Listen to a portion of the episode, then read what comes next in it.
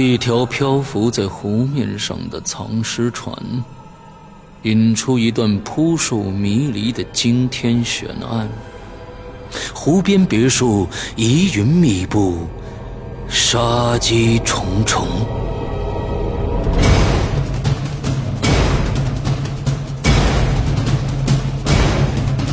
鬼影人间携手中国著名推理小说家蓝马，打造鬼影人间首部中篇推理悬疑音乐剧《湖边别墅的鬼影》。二零一三年三月十五日抽丝剥茧，全球首发。鬼影丛生，魅火舞动，精彩内容尽在鬼影人间苹果 APP。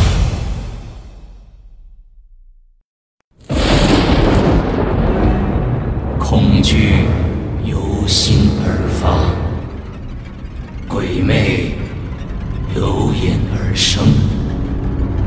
黑暗中，你敢回头吗？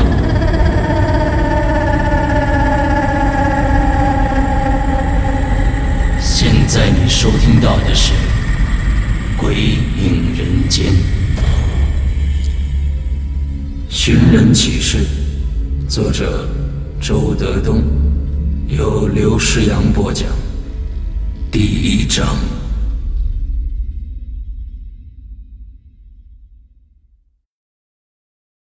张巡每天吃过晚饭，都要看一看当天的报纸。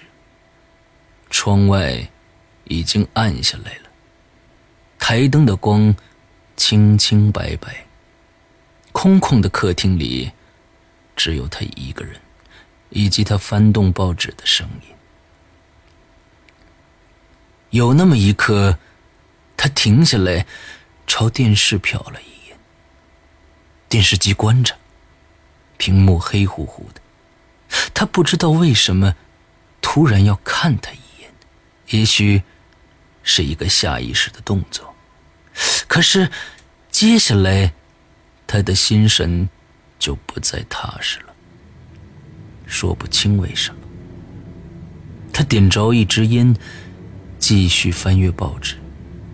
不过，那密密麻麻的文字已经不再进入他的大脑了，变成了一个个象形符号。他看到了一个“寻”字，马上联想到了自己。他宽脸宽身，却瘦骨嶙峋。和他的名字很相似。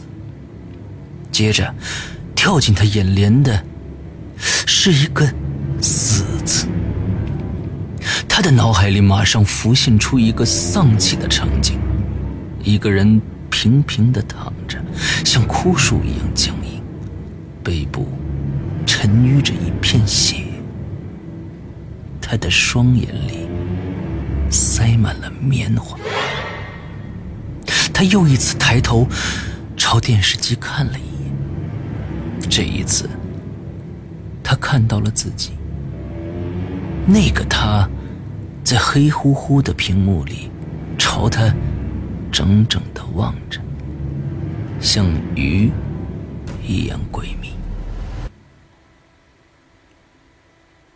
他低下头，避开这种对视，接着翻报纸。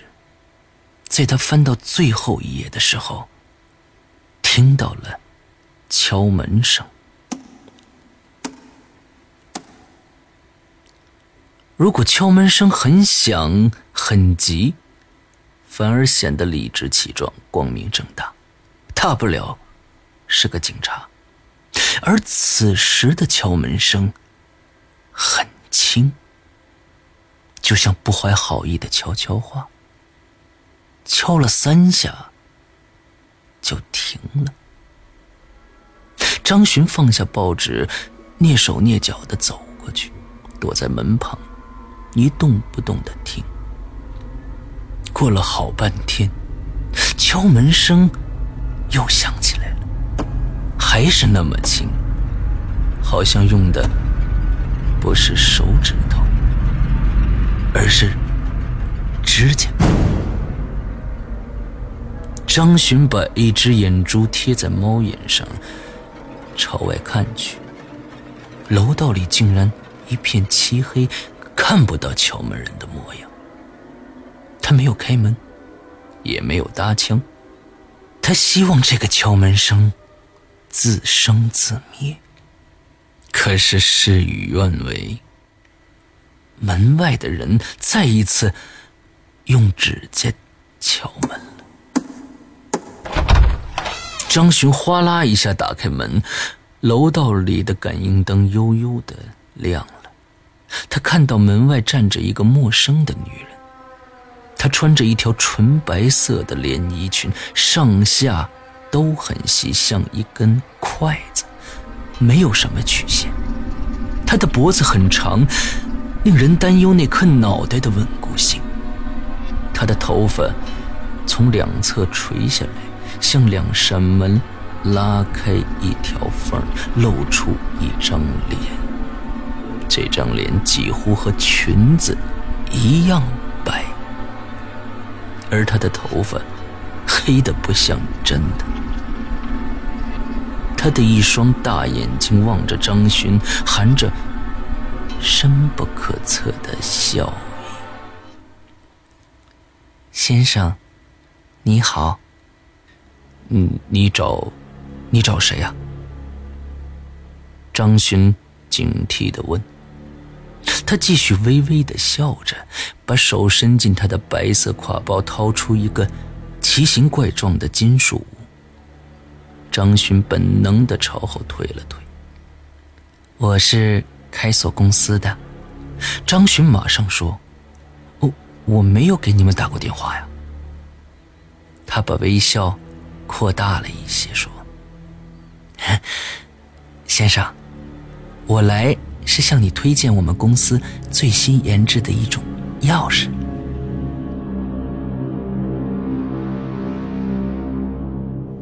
因为取暖费问题，这栋楼的居民和物业公司闹僵了，一直没有人管理。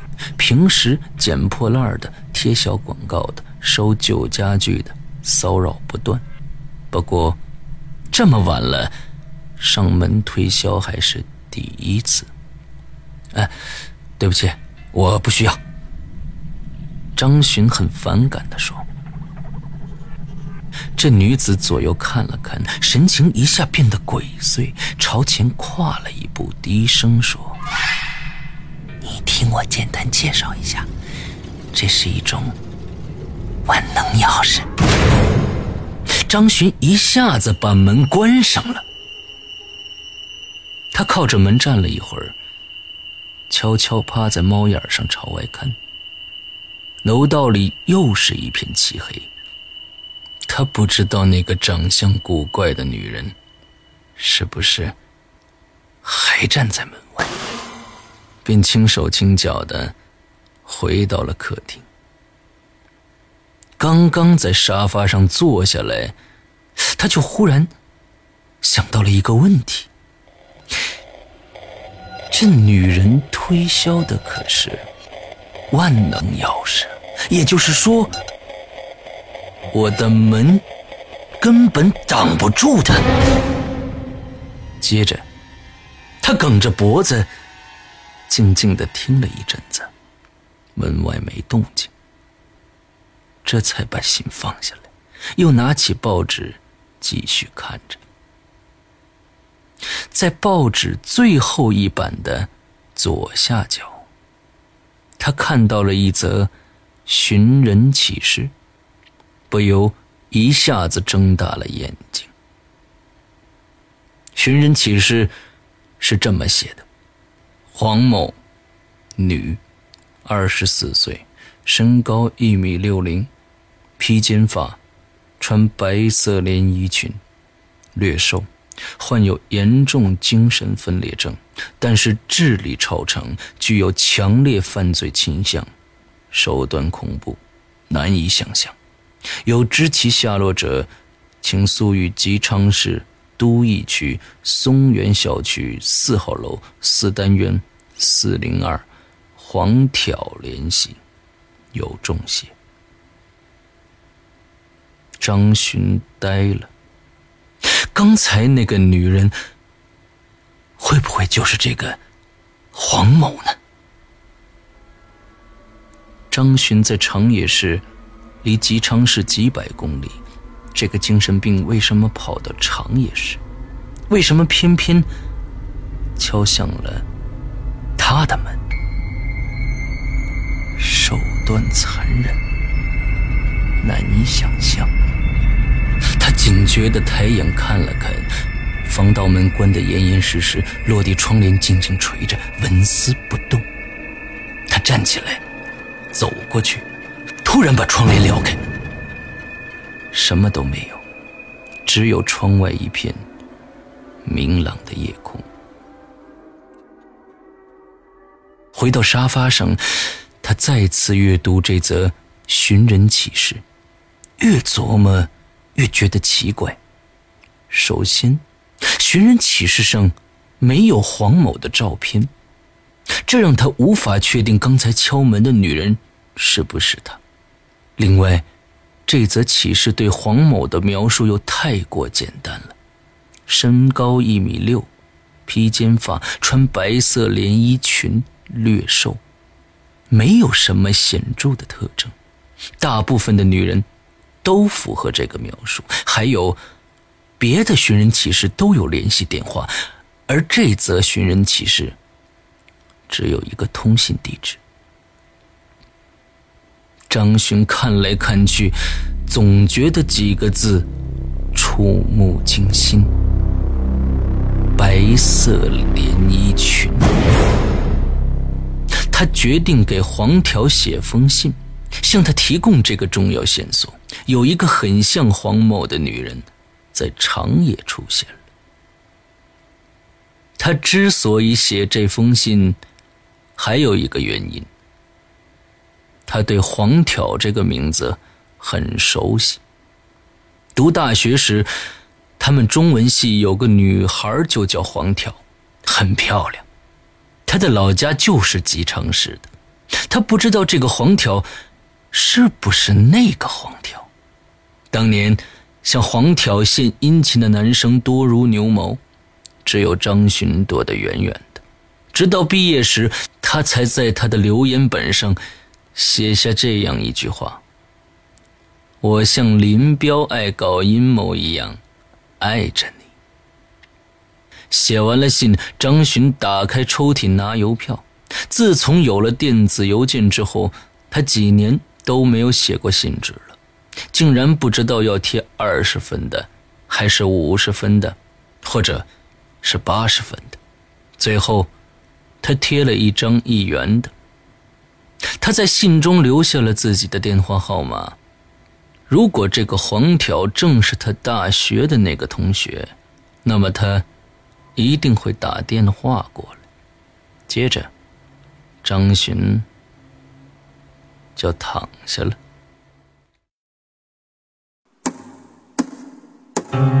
大约半夜的时候，他隐约又听见了那鬼鬼祟祟的敲门声，一下子坐了起来，心中的愤怒突然覆盖了恐惧。他又来了。张巡披衣起床。轻轻走进厨房，拿起一把菜刀，然后又轻轻走到门口，静静的听。那长长的指甲又敲了三下。张巡横下一条心，猛地把门拉开。光线幽暗的楼道里，只有一条白色的连衣裙，像人一样。他手中的菜刀哐当一下掉在了地上。这时候，他从梦中醒了过来。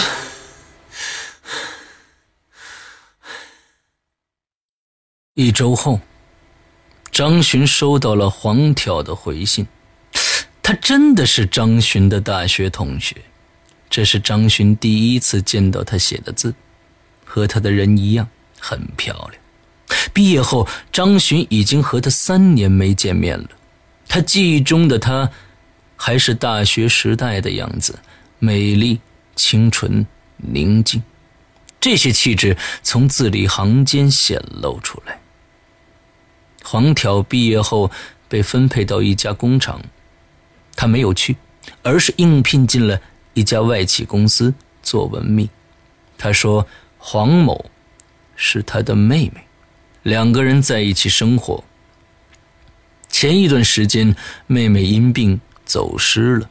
他告诉张巡，他见过的那个女人肯定不是黄某，因为他妹妹的脖子并不长。”张巡觉得这是一次奇巧的缘分，说不定通过这一则寻人启事，他和黄条之间还会发生一点浪漫的事情。有一点很奇怪，黄挑在信中依然称他的妹妹为黄某，也许他是不想让张巡知道他妹妹的真实姓名吧。从此。两个人开始了书信往来，黄挑的回信总是显得迟缓一些，因此每次张巡接到黄挑的信都十分的激动。在通信中，张巡说的更多的是大学时代的梦幻、现实生活的重压，以及社会转型期被彻底改变的人与人之间的关系，而黄条。似乎不喜欢怀旧，也不关心现实，他更愿意说他的妹妹。渐渐的，张巡开始若隐若现的向黄条表达他对她的爱慕之情。黄挑没有阻止他，这是一种暗示，至少证明他现在还是单身一个人。张巡的热情。喷射的越来越猛烈，同时他对回信的盼望也变得如饥似渴。邮递员每天下午三点钟送信，他总是在邮递员到达之前十分钟左右去小区信报室查看，看前一天的信。如果邮递员刚刚送完信就去看，若是没有，他就会十分的失望。这种心情一直要延续到第二天送信的时间。事实上，绝大多数的日子都是见不到黄条的信的。而张巡在送信前十分钟去看，即使没有也没什么，因为再过一会儿，今天的信就来了，希望也就来了。他把无数的失望的日子变得时时充满着希望。他一直想不通的一个问题：黄挑一直没有给他打过电话，也没有把他的电话告诉张巡。三个月之后，他给黄挑写了一封信，只有一行字：“黄条，我要去看你。”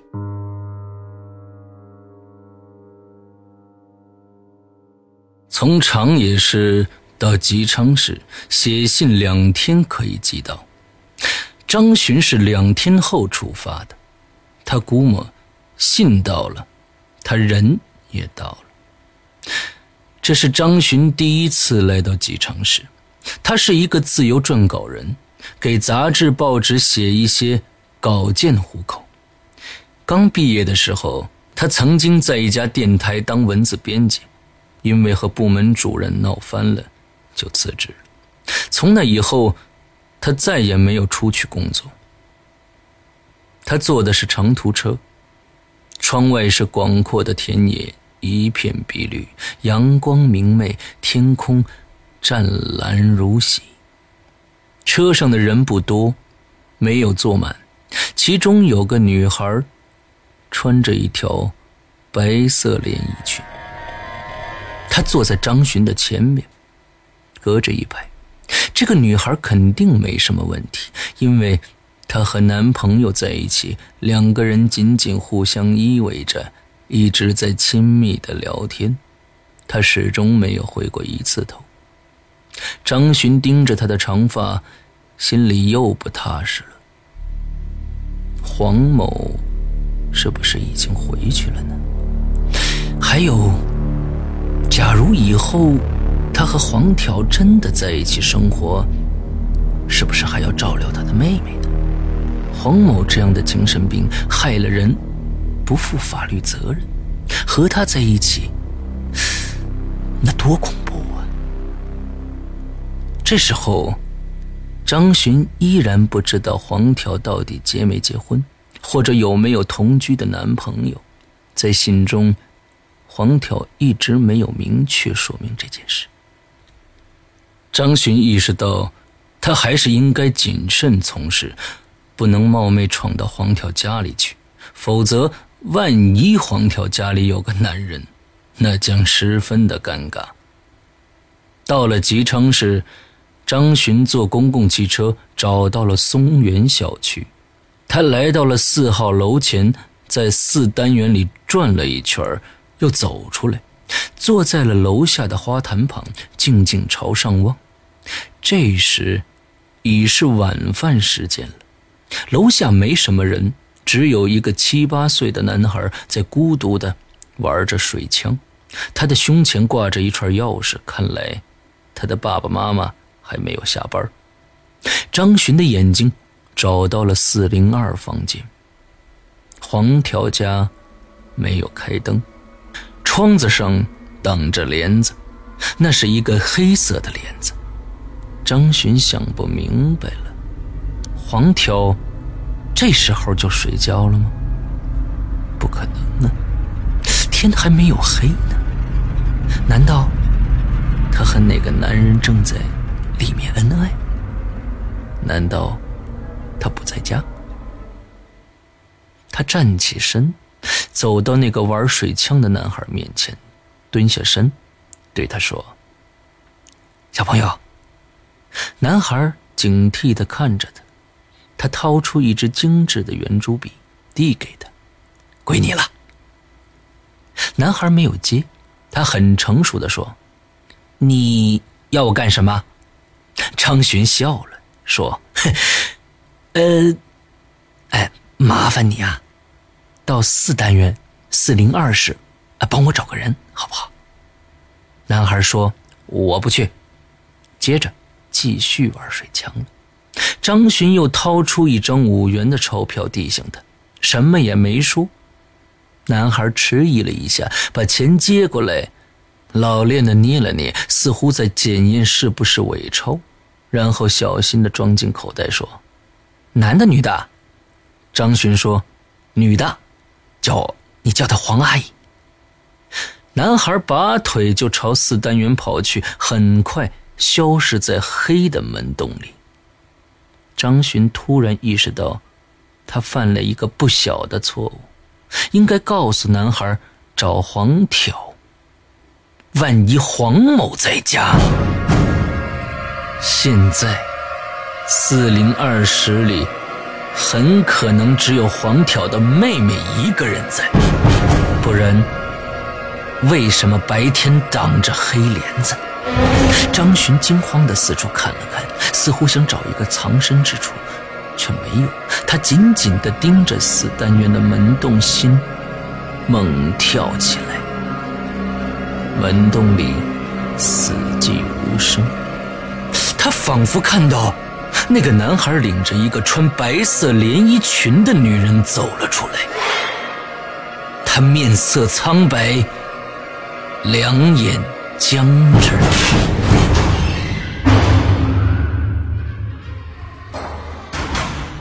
你刚刚收听到的是《鬼影人间》第一季之《寻人启事》，作者周德东，播讲人刘诗阳。由沙石驿站制作。下周五晚十一点五十九分，请继续收听。你敢来吗？